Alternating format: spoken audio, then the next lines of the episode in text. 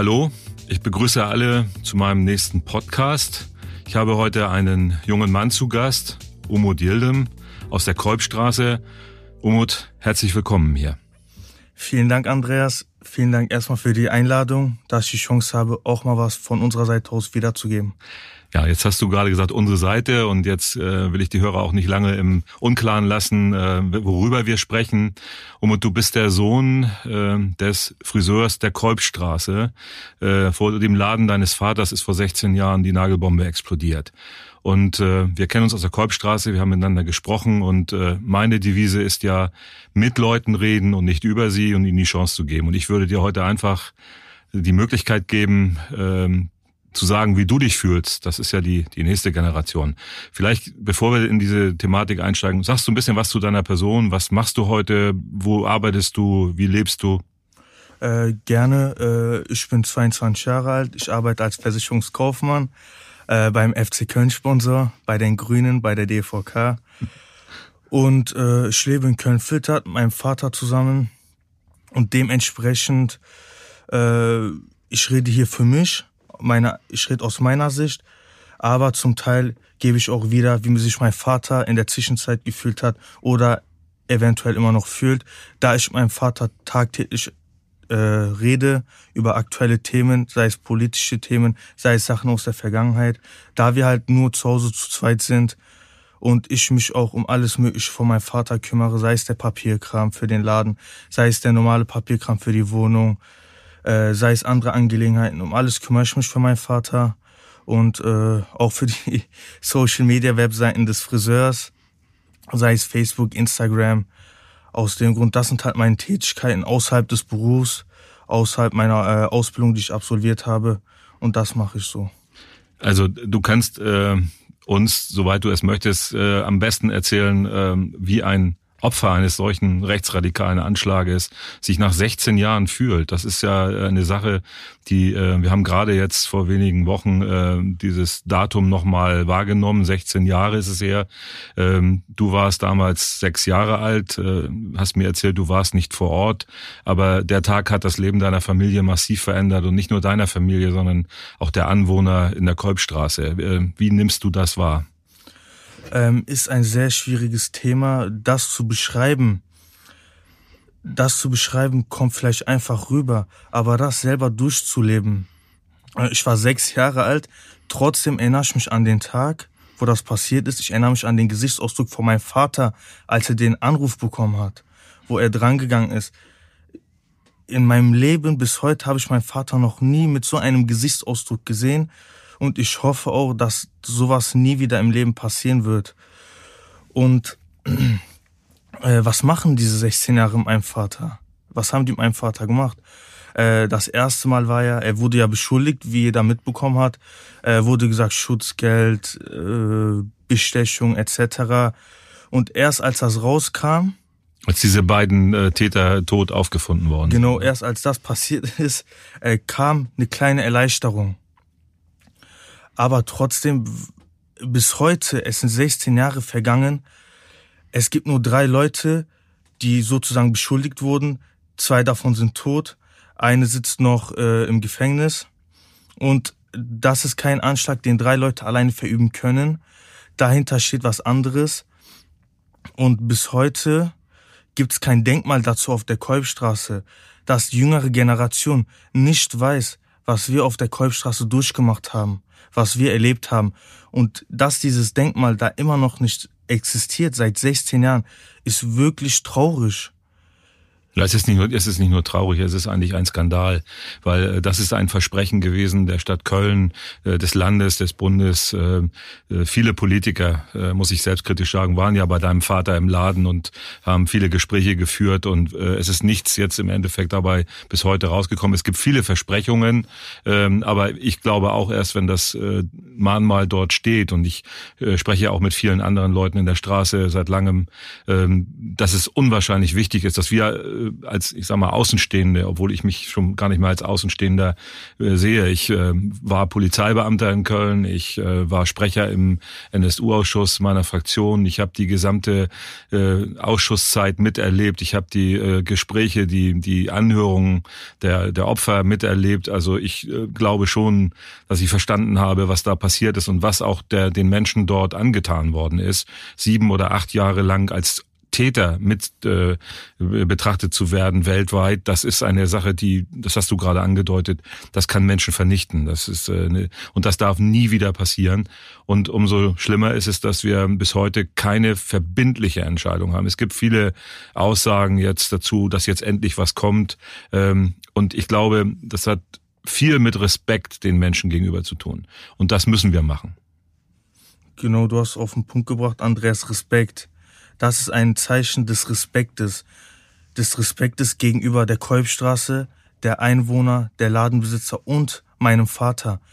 Was er durchgemacht hat, es hat ihn verändert. Und jedes Jahr, wenn sich der Tag wieder nähert, eine Woche davor und eine Woche auch nach dem Anschlag, das verändert ihn. Er kann nachts nicht mehr schlafen, er steht nachts auf. Ich ich merke dass manchmal, äh, rede ich mit meinem Vater. Wir sitzen um drei Uhr nachts im Wohnzimmer, obwohl ich am nächsten Tag arbeiten muss und er auch. Wir sitzen da, wir reden nicht über den Anschlag, nicht über den Tag. Wir reden über Fußball, das Wetter. Aber ich merke, wie es mein Vater beschäftigt. Und mein Vater ist so ein stolzer Mann. Er hat sich, er hält sich immer noch im Hintergrund. Er will es, er will auch nicht in den Vordergrund gerückt werden. Ich bin derjenige, der sagt, Papa, wir müssen reden. Wir müssen zeigen, dass das nicht okay war, was passiert ist und dass nach 16 Jahren nichts außer die Erinnerung geblieben ist. Kein Denkmal, einfach nichts auf der Kolbstraße. Das Einzige, was wir noch haben, sind die Erinnerungen in unseren Köpfen, der Schmerz in unserem Herzen und die Beschädigung am Gebäude. Mehr haben wir aktuell nicht. Und wir wollen etwas, wohin wir sehen können und die Leute sollen das auch spüren, die sollen das merken hier ist was Schlimmes passiert. Sowas darf nie wieder passieren. Rassismus ist ein brandaktuelles Thema. Sei es Amerika, sei es Deutschland, sei es wo auf der Welt. Rassismus ist aktueller wie nie zuvor. Und man sieht ja, was in Hanau passiert ist. Das ist traurig, das bestürzt einen. Man kriegt Tränen in den Augen, man denkt sich, wieso? Es trifft deine Generation. Das sind junge Männer, die so alt sind wie du, ne? Mein Vater kam nach Hause, hat mich umarmt, hat gesagt, er hat mich geküsst und der hatte Tränen in den Augen. Ich wusste halt, ich hab's verstanden, wieso. Mein Vater versetzt stand in die Lage von den Vätern, die diesen Anruf von der Polizei kriegen. Es tut uns leid, ihr Sohn. Und das ist traurig. So was darf einfach nicht passieren.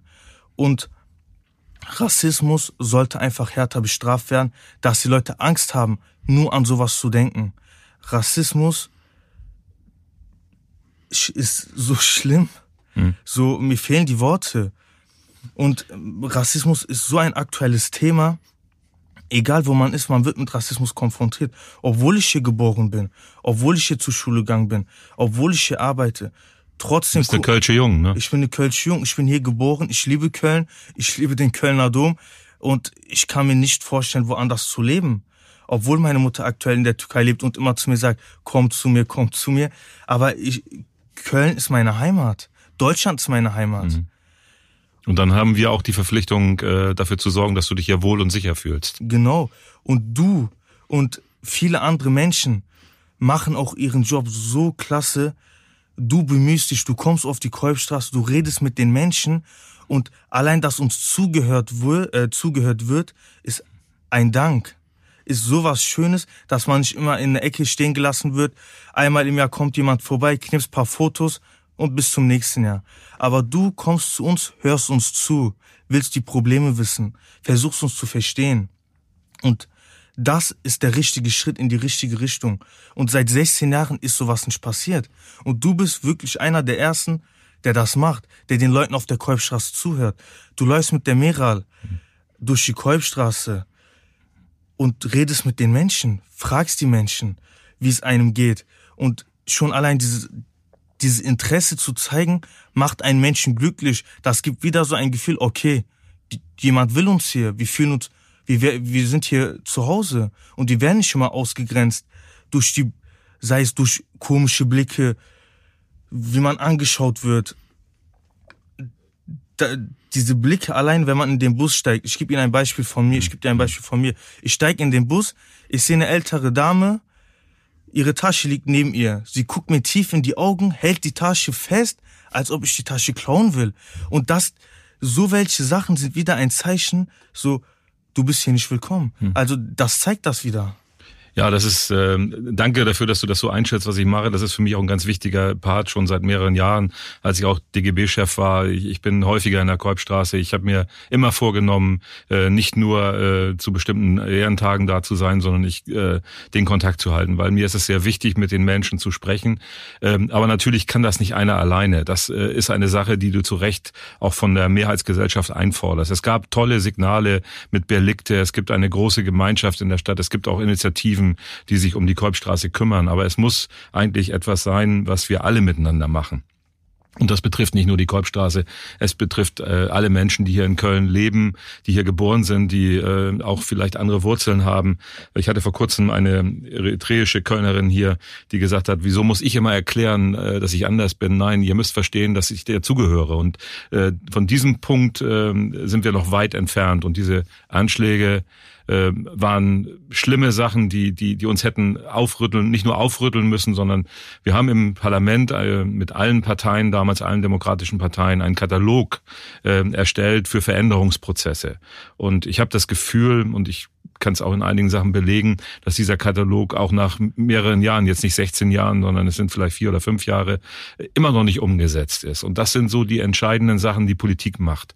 Und natürlich auch eine Kommune wie Köln muss sich klar positionieren. Ich weiß, dass euer Bezirksbürgermeister sich da viel drum kümmert. Es gibt auch Signale aus dem Rathaus, äh, aber es muss etwas sein, wo wir überhaupt keinen Parteienstreit haben. Es geht um Kölnerinnen und Kölner, es geht um das Zusammenleben, es geht um das, was wir uns immer alle auf die Fahne schreiben. Wir sind eine Gesellschaft, wo jeder das Recht hat zu leben und seinen Weg zu gehen. Und bei euch ist es besonders, weil ihr wirklich diese traumatische Belastung habt. Und ich äh, freue mich darüber, dass du die Kraft hast und dass du die Stärke auch ausstellst, dass du als nächste Generation, wenn ich es mal so bezeichnen soll, ähm, wirklich den, den Wunsch hast, äh, das zu verändern, dass du helfen willst, äh, es deutlich zu machen, was da passiert ist, aber auch was vielleicht notwendig ist, um andere Sachen zu machen. Also das, woher nimmst du diese Kraft? Woher? Ähm, die Kraft, woher soll man die nehmen? Das ist wirklich eine Mischung aus Frust und Hass. Hm. Das ist eine Mischung. Ja, Hass ist kein gutes äh, Signal. Ne? Hass, ist, Hass ist auf keinen Fall ein gutes Signal. Aber lassen Sie uns das nicht Hass nennen, sondern Verzweiflung. Ja, okay. Lieber Verzweiflung. Was bleibt uns anderes übrig? Mein Vater hat bis heute nichts gesagt. Er war immer im Hintergrund. Er, er hat sich, ich, ich sag jetzt mal, für Fotos ausnutzen lassen, für gute Publicity ausnutzen lassen. Hat er gemacht. Obwohl er, ich bin ehrlich, obwohl er immer noch eine Belastung darüber hat, obwohl er noch ein Trauma darüber hat. Er kann mir so oft sagen, nein, mir geht's gut, aber jeder, der seine Eltern tagtäglich sieht oder eine andere Person tagtäglich sieht, merkt einfach, wie es dieser Person geht. Auch wenn diese Person einem sagt, mir geht's gut. Man sieht in den Augen, an der Gestik, an der Mimik, nein, dieser Person geht's nicht gut.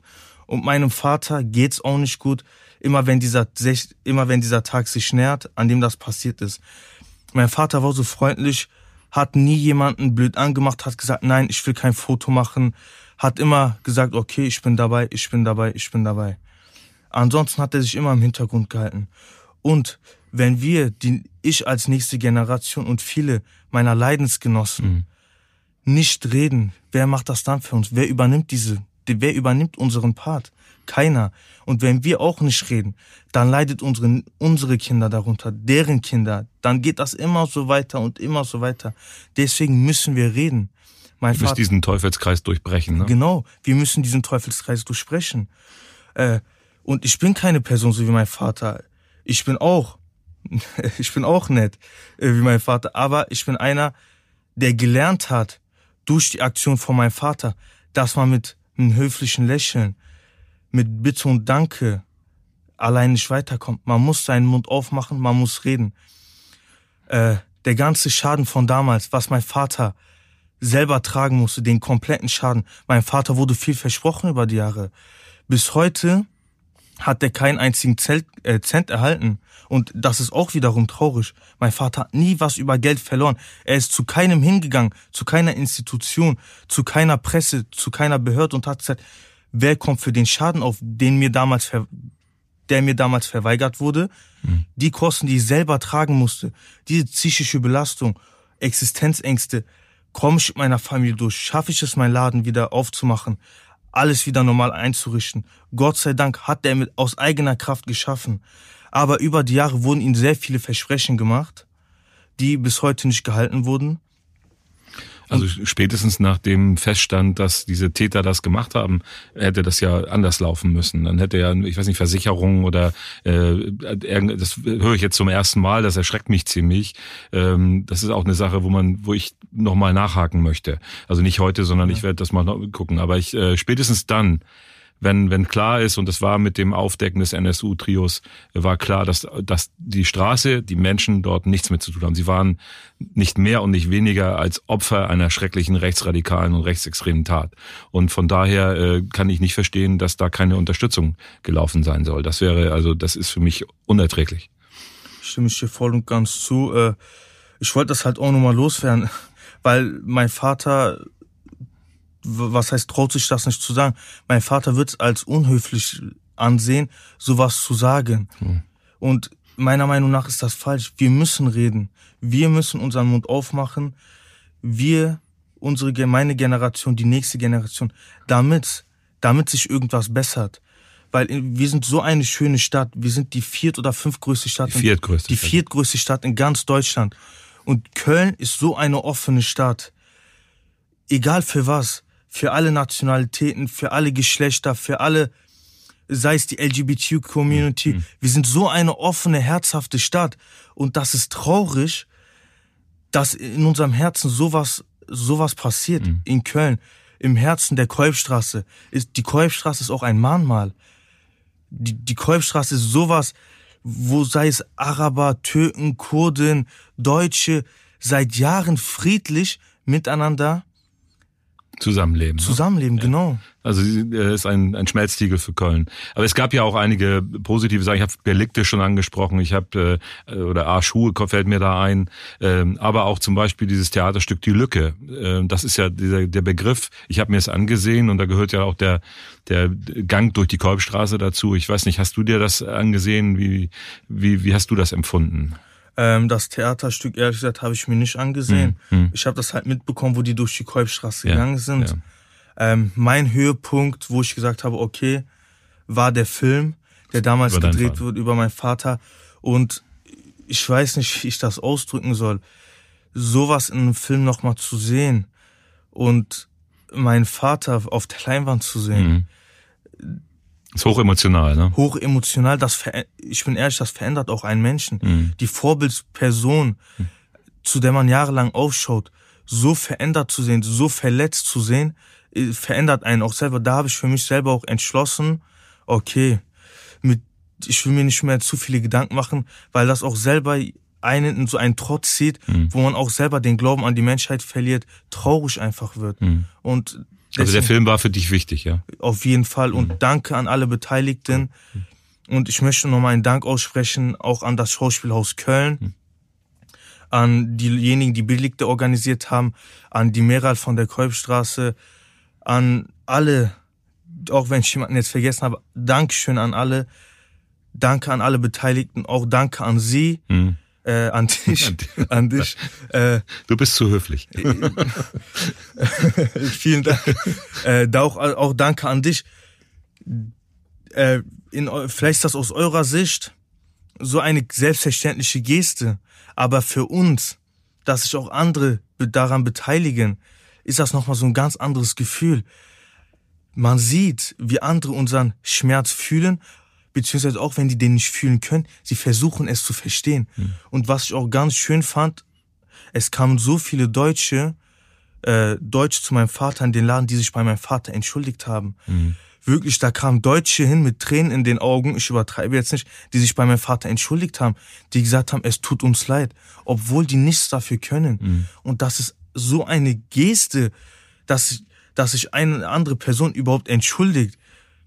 Und Leute, die nichts mit der Sache zu tun haben, kommen und entschuldigen sich für manche Vollidioten in der Gesellschaft.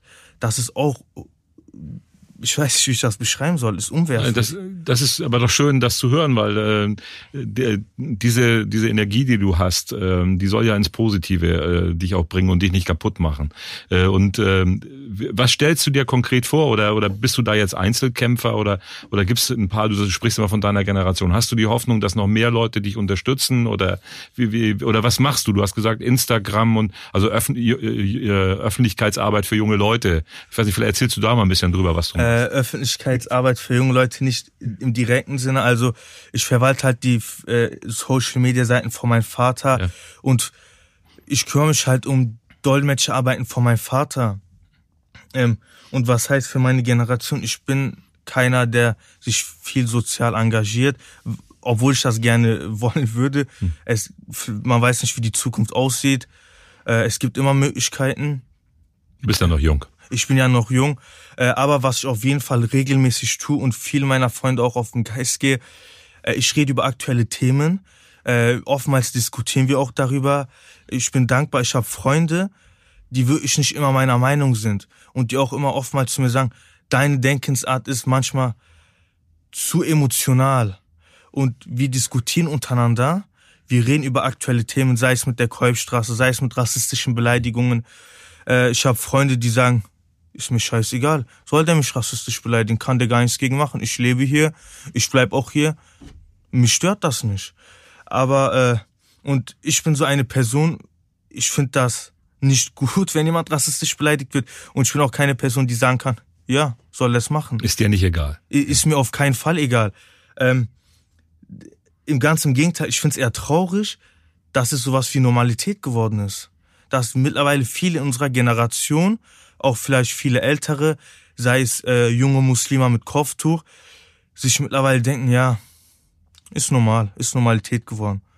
Und und äh, Na, das, wenn das so ist und äh, ich glaube, du hast in vielen Teilen recht, dann ist das also ein völlig falscher Weg. Das ist also die die Resignation, also die die Leute, die sich äh, gut verhalten, die höflich sind, die leise sind, die äh, ihr Leben leben wollen, die in Frieden leben wollen, die in dieser Stadt leben, die dürfen nicht leise sein und die brauchen dann aber auch unsere Unterstützung. Genau. Hm. Äh, und äh, deswegen finde ich das auch so gut, dass wir das hier machen.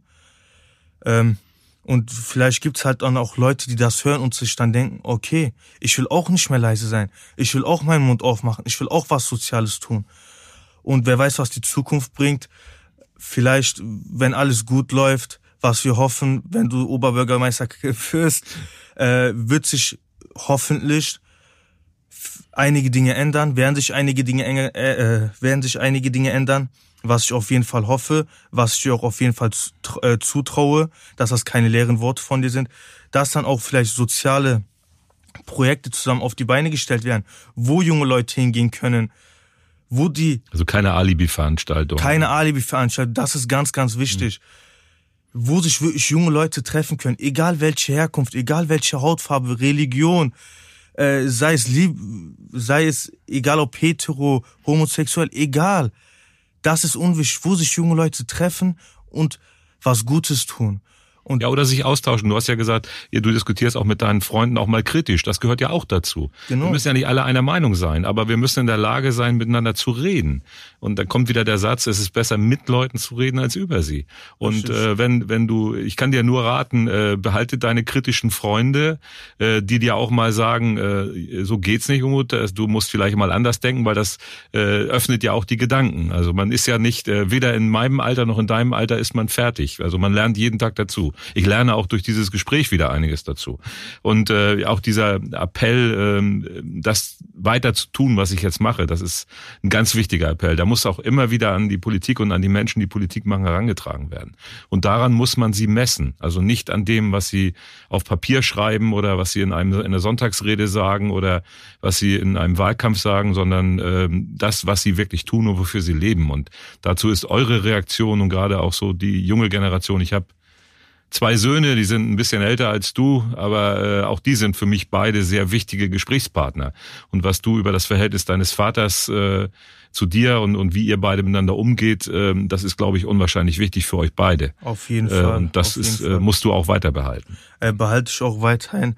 Mein Vater sagt mir auch immer wieder, du wohnst nicht bei mir zu, äh, zu Hause, wir, wir, wir leben gemeinsam.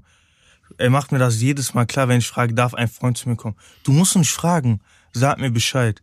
Und zu dem, äh, zu der Aussage, was du gesagt hast mit, äh, mit dem Reden und keine Taten zeigen. Mein Vater hat mir auch immer wieder gesagt, reden kann jeder. Hm. Nur die Taten danach zu zeigen, das ist das Schwierige. Und das ist auch so ein Punkt. In der Politik wird viel, viel, viel geredet. Mehr geredet als getan. Und das muss sich ändern. Und meiner Meinung nach bist du auch der richtige Kandidat dafür, der das auch in der Zukunft ändern wird. Was ich auf jeden Fall sehr, sehr hoffe, dass nicht mehr viel geredet wird, sondern Taten darauf folgen. Es muss gezeigt werden, wie es richtig geht. Du bist, äh, du bist einer von vielen in der Politik. Du alleine kannst halt auch nicht Nein, vieles bewegen. Richtig, genau. Du bist auch abhängig von deiner Partei. Äh, du bist abhängig von Berlin. Dass alles glatt läuft. Man muss sich auch untereinander absprechen. Wir beide haben bestimmt sehr schöne Gedanken für Köln. Du hast sehr schöne Ideen für Köln, genauso wie ich oder viele andere. Aber das auch durchzukriegen durch die verschiedenen politischen Instanzen ist auch wieder die nächste Herausforderung. Und würden wir als Deutschland, sei es SPD, CDU, sei es die Linken, die Grünen, würden wir alle an einem Strang ziehen, wird alles viel, viel glatter ablaufen. Und Rassismus ist so ein Thema, was uns alle beschäftigt. Das ist kein Parteienthema, das ist ein, ein das, das müssen wir, oder das, das muss zusammen gemacht werden. Genau. Ja. Und aus dem Grund dürfen einige Dinge halt auch nicht so sagen, nee, du kommst von der SPD oder manchmal muss man halt sagen, okay, das ist was, was uns alle betrifft und aus dem Grund müssen wir alle dieselbe Meinung vertreten. Rassismus ist ein No-Go. Rassismus ist kein Kavaliersdelikt. Hm. Rassismus ist nichts Schönes. Ist menschenverachtend. Menschenverachtend. Und es tötet Menschen. Es tötet Menschen, wie in Hanau, hm. wie so viele andere Anschläge. Und sowas sollte nicht an Bürokratie scheitern, wenn man neue Gesetze durchkriegen will. Wenn man ein Denkmal mal äh, Denkmal aufstellen will. Sowas darf nicht an Bürokratie scheitern. Sowas sollte von heute auf morgen durchkommen. Das sind Zeichen für meine Generation, für eure Generation und für die Generation, die noch kommen. Die sollen sehen, was passiert ist. Sowas darf nicht vergessen werden. Super. Äh, danke dafür. Ähm, also nicht super, dass das passiert ist, aber ich, also ich bin sehr dankbar dafür, dass ich, dass ich heute mit dir hier über sowas reden kann.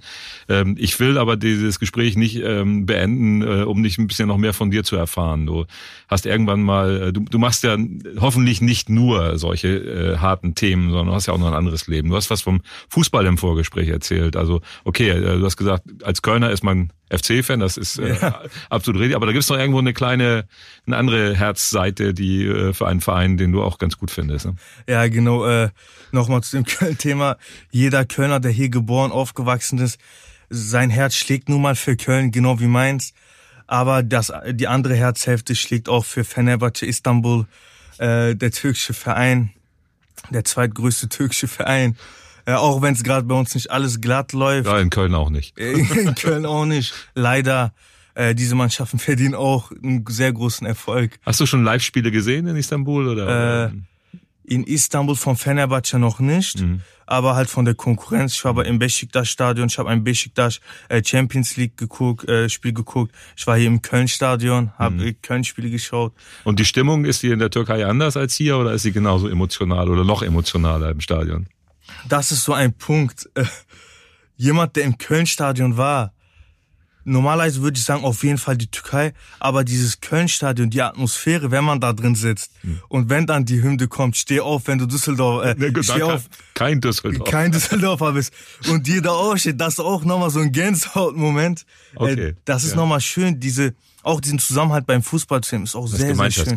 Dieses ne? Gemeinschaftsgefühl, dass man alles für den FC tut. Gut. Ja, da sind wir keinen Millimeter auseinander und äh, ich habe ja auch einige andere Vereine, denen ich nahe stehe. Durch, ich komme ja nicht aus Köln, ich bin in der Nähe von Hamburg groß geworden, deswegen ist der FC St. Pauli für mich mein erster Verein gewesen, wo ich auch Mitglied bin. Äh, meine Frau kommt aus Turin, da ist natürlich Juve dann äh, ganz wichtig.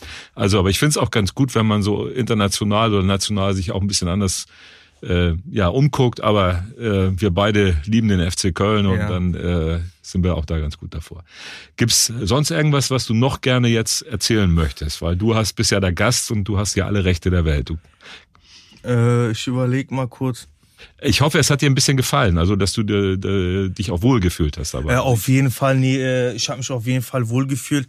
Das Gute daran ist, äh, ich, es kann sein, dass ich etwas zu, vielleicht zu aggressiv oder aufbrausend drüber nein, kam. Nein, nein. Äh, das liegt nun mal daran, über all die Jahre, es staut sich so viel an. Und wenn mal jemand einem zuhört, ist das so ein befreiendes Gefühl, so ein schönes Gefühl, auch mal seine Sicht zu erzählen, wie man alles erlebt, wie es tagtäglich auf einen herabprasselt, ist so ein schönes äh, Thema, äh, so eine schöne Situation, auch darüber äh, nochmal zu reden.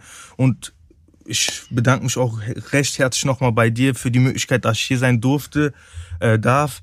Und ich hoffe wirklich, alles klappt mit der, äh, dass du der Oberbürgermeister von Köln wirst. Äh, dann habe ich noch ein, zwei Punkte, die ja. ich auch gerne äh, von Freunden und äh, Arbeitskollegen und auch von sehr vielen Kunden gehört habe. Äh, wenn dir kann ich ja, das gerne ja, auch Du kannst alles sagen. Äh, der erste Punkt ist, äh, die Strukturen, sei es Stadt Köln, sei es verschiedene Institutionen hier in Köln. Während der Corona-Krise ist es uns halt aufgefallen. Ich wollte was für den Laden von meinem Vater wissen, ob zum Beispiel die Badpflege wieder erlaubt ist. Mhm. Weil es, es hat auf der Kolbstraße halt rum, wurde rumgeredet, ist erlaubt. Mhm. Ich habe überall recherchiert, nichts gefunden. Dann habe ich bei der Stadt Köln angerufen. Die haben mir gesagt, absolut verboten. Wenn sie erwischt werden, gibt so und so viel tausend Euro Strafe. Dachte ich mir, okay.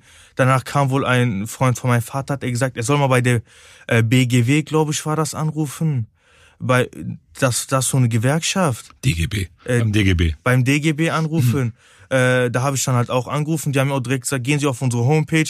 Da steht das mit dem Gesetzesauswurf, ist auch nochmal in Paragraphen etc. Mhm. Dann dachte ich mir, habe ich auch nochmal nachgefragt, bei der Stadt Köln haben die mir so und sowas gesagt. Und sowas müsste in Zukunft halt auch verbessert werden. Also klare Regelungen für die Leute. Klare damit, Regelungen. Damit du weißt, damit dein genau. Vater weiß, damit er sich nicht strafbar macht und damit ihr Richtig. auf der sicheren Seite seid. Äh, die ja. Kommunikation auch über die verschiedenen Instanzen, mhm. dass auch so geregelt ist, dass auch jeder weiß, egal ob er in Köln bei der Stadt Köln sitzt oder in Köln äh, bei einer anderen Institution, dass jeder auch dieselben Informationen hat. Ja.